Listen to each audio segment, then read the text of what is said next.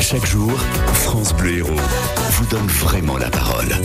Héroltaise, Héroltais, nous avons tellement en commun et euh, sans doute celui d'être inquiété, embêté pour ne pas dire bip, je vais pas dire le mot bien vulgaire, par toutes ces tentatives d'arnaque. Alors Virginie Vives, comme tous les matins euh, aujourd'hui, vous nous faites rencontrer euh, quelqu'un comme vous et moi, comme celles et ceux qui nous écoutent dans notre département.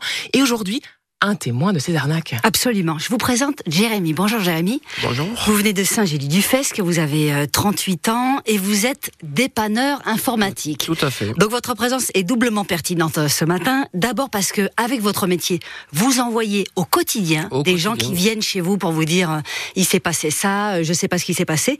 Et aussi parce que le comble, et c'est bien de le dire et de le reconnaître, eh ben vous avez été vous-même victime d'une fraude à la carte bleue il y a pas longtemps. Doublement, doublement effectivement. Donc on le au quotidien et ma carte a été piratée il y a pas longtemps. Donc euh, pas mal de problèmes avec la banque notamment. C'est ça aussi dont on va parler. C'est possible ça. Racontez, vous avez dit Christine, racontez-moi comment vous en êtes sortie. Euh, il faut du courage visiblement. Il faut du courage et de la patience et surtout bah, les conseils d'avocats et d'avocates euh, pour pouvoir se défendre auprès de la banque effectivement. Rappelez, rappelez-nous, racontez-nous comment vous, dépanneur informatique, vous vous faites avoir. Et eh comment ben, vous en apercevez Au travail, le portable devant les yeux qui s'éclaire avec une demande de, notification donc de, de, paiement qui s'est arrêté au bout de deux secondes. Donc euh, vu que le portail s'est éclairé, je l'ai vu. Euh, j'ai de suite appelé donc la banque ou plutôt le numéro qui a derrière chaque carte bleue, service prod, ah, oui. qui m'a confirmé qu'effectivement il y avait une tentative de paiement et que deux paiements étaient passés euh, dans la matinée. Demande de notification, je, je, je, je précise juste, c'est le truc que maintenant on a toujours le, la demande de confirmation de la banque. Notification, tout à fait. Alors que vous n'aviez, vous n'étiez pas en train de faire un achat. Pas du tout. J'étais en train de travailler pour une fois. Euh, mon patron écoute ce matin, donc. Euh, voilà, honnête. Moi, je suis concentré. J'écoute. Voilà, j'étais en train de travailler, effectivement. Donc, euh, ben, les personnes qui ont généré ma carte, je sais pas comment. Justement, c'est toujours l'inconnu de savoir comment ils l'ont eu. Ah. Euh, ont été trop gourmands et ça a dépassé le plafond. La banque l'a a fait une demande d'autorisation. Donc, on a fait ben, opposition et le chemin a été très long pour euh, être remboursé. Petite somme, hein en plus 50, 50 euros, 30 euros et de mémoire, la troisième tentative était à 120 euros. Euh, heureusement que vous avez mis un, un, un plafond super bas. Voilà, parce que moi j'ai un plafond beaucoup plus haut. Par exemple. Ce matin, c'est qu'on a tous des cartes bleues, donc maintenant euh, gratuites et en visa premier avec des plafonds entre 5, 6, 7, 8 000 euros. Euh, le premier conseil que je donnerai ce matin, c'est appelez vos banques, faites-les descendre et au pire, si vous avez de gros achats, faites euh, faites augmenter vos plafonds, mais surtout descendez-les, puisque ben, j'ai mis deux mois et demi à être remboursé d'une somme de 80 euros. Voilà, donc euh, avec une, une liste de papiers à fournir qui était monumentale. Et des frais aussi, du coup, euh, ça, ça engendre des frais, de, des frais de faire toutes ces démarches? Alors non, il faut savoir, euh, Madame nous le précisera, euh, des frais non, puisque ben, suivant les cas, là, c'est à la banque de prouver que vous n'êtes pas à l'origine, mais par contre, ça demande du temps, ça demande des appels, ça demande de la patience et des fois de montrer un peu le, les, dents. Ouais, ce que vous m'avez dit, c'est que non seulement vous avez été patient, mais vous avez été insistant. Vous avez une chance par rapport à, à nous et à la plupart d'entre nous, c'est que vous connaissez le droit bancaire. Et que je suis têtu. et que vous êtes têtu. Et du coup, vous, il a vraiment eu l'impression, vous avez vraiment eu l'impression qu'on vous demandait de prouver que ça n'était pas votre faute. Ce n'était pas une, ce n'était pas une, une impression, c'était le cas. J'ai été obligé de remplir un papier euh, qui me demandait si j'avais installé un nouveau téléphone, un nouveau portable, ah donné mes codes. Euh, voilà, je. On vous a demandé deux mois de relevé. On m'a demandé deux mois de relevé effectivement sur les deux derniers mois. Alors on peut le voir de deux façons. La première, c'est que la banque essaie de se protéger, de trouver les personnes qui ont déplombé ma carte, mais on peut aussi le voir comme une intrusion à la vie privée.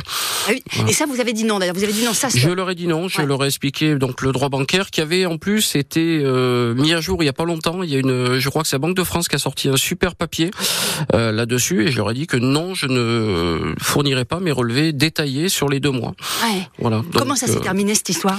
ben, la banque a remboursé au bout de deux mois et demi, donc c'était 80 ben, euros, ça ne me faisait pas défaut sur le compte, mais imaginons que c'était 3 4 000 euros, ça aurait été plus compliqué, surtout sur une carte à débit différé où vous le voyez pas forcément passer si vous faites pas attention à vos comptes. Ah oui, bien sûr. Ce que je trouve dingue, c'est que c'est pour 80 euros que ce soit si compliqué, il y en a un paquet, dont sans doute moi, pour peu que tu sois dans un mois un peu full au niveau du boulot et des, des gamins, tu laisses tomber.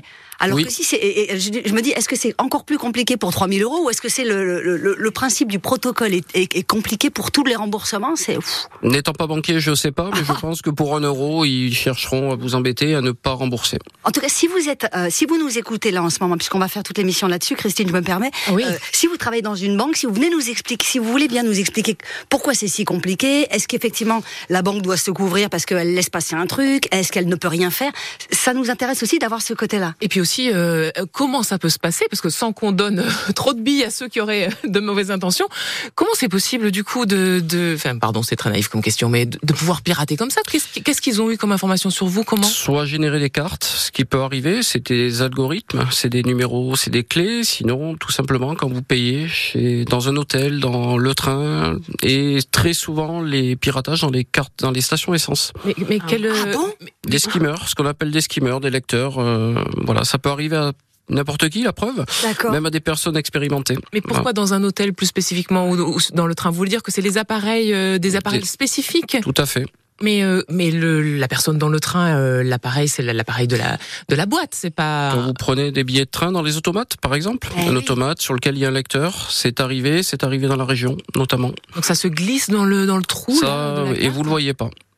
Vous mettez votre carte, vous faites votre plein, et deux mois, deux, trois, quatre mois plus tard, vous avez ces tentatives de paiement. Donc, en tant que, en tant que dans le volet un petit peu spécialiste de, que vous êtes, vous êtes, je rappelle, dépanneur informatique, la première chose que vous nous avez dit, c'est baisser d'une manière générale les plafonds, et en période de Noël, quand on fait un peu le Père Noël, on peut remonter les plafonds pendant un temps donné. Le deuxième, c'est évidemment, c'est ce par quoi vous avez commencé l'émission, Christine, c'est euh, on essaye de résister. Il n'y a pas de SMS. La fameuse amende du gouvernement, l'énergie, les impôts, on répond pas quoi. On ne répond pas, on ne clique pas sur le lien, euh, que ça soit par SMS, que ça soit par mail. On ne va pas sur ces sites-là. Ou si vous avez un doute, appelez vos banques.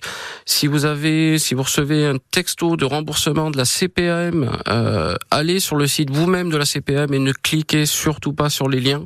Ah d'accord. Euh, et une grosse arnaque qui arrive en ce moment, c'est si vous êtes appelé par vos conseillers bancaires qui ont les noms, qui usurpent les numéros.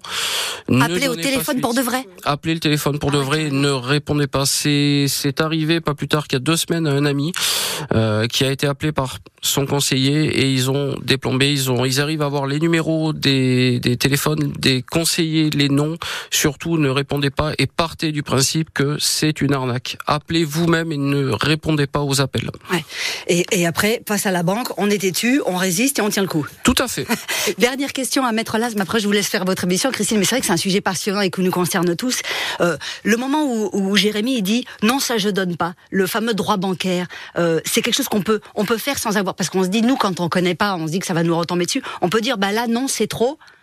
C'est trop, c'est-à-dire, c'est trop. Je ne, je ne, donne pas mes relevés, c'est de l'intrusion. Ah oui, ben non, évidemment. Et puis alors, c'est un peu paradoxal. Pourquoi on donnerait ces relevés à la banque qui nous édite nos propres relevés quand même? Donc, euh, je oui, vois pas. Alors, il s'agissait de relevés téléphoniques. Ah, pardon. Ah, c'est ça, les relevés téléphoniques. Je me disais, mais des relevés, euh, d'accord. Non, non, mais non, non. La, les banques euh, ne jouent pas le jeu, clairement. Enfin, je, je sais pas si on va avoir la chance d'avoir un banquier qui va nous appeler, mais ce serait bien.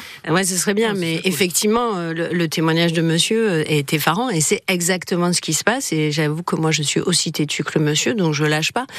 Mais euh, et, et, pour répondre à votre question de tout à l'heure, que ça soit 3000 ou 10 euros, c'est à mon avis exactement la même chose. Alors que les textes sont assez clairs et que c'est à la banque de prouver tout ça. Donc euh, là, il y a une inversion de la de la preuve, enfin de la charge de la preuve incontestable.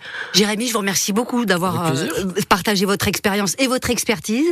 Je sais que vous êtes auditeur de France Bleu Héros, donc j'étais doublement heureux de vous faire rentrer dans ce studio-là.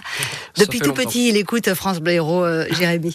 Merci. bonne route du côté de Saint-Gilles-du-Fest. Merci à vous. À très bientôt. On parle tout ce matin euh, des arnaques que vous avez subies, dont vous avez été victime. Vous témoignez, vous nous expliquez comment vous avez vécu ça, comment vous avez réparé ça au 04 67 58 6000, comment vous évitez ça?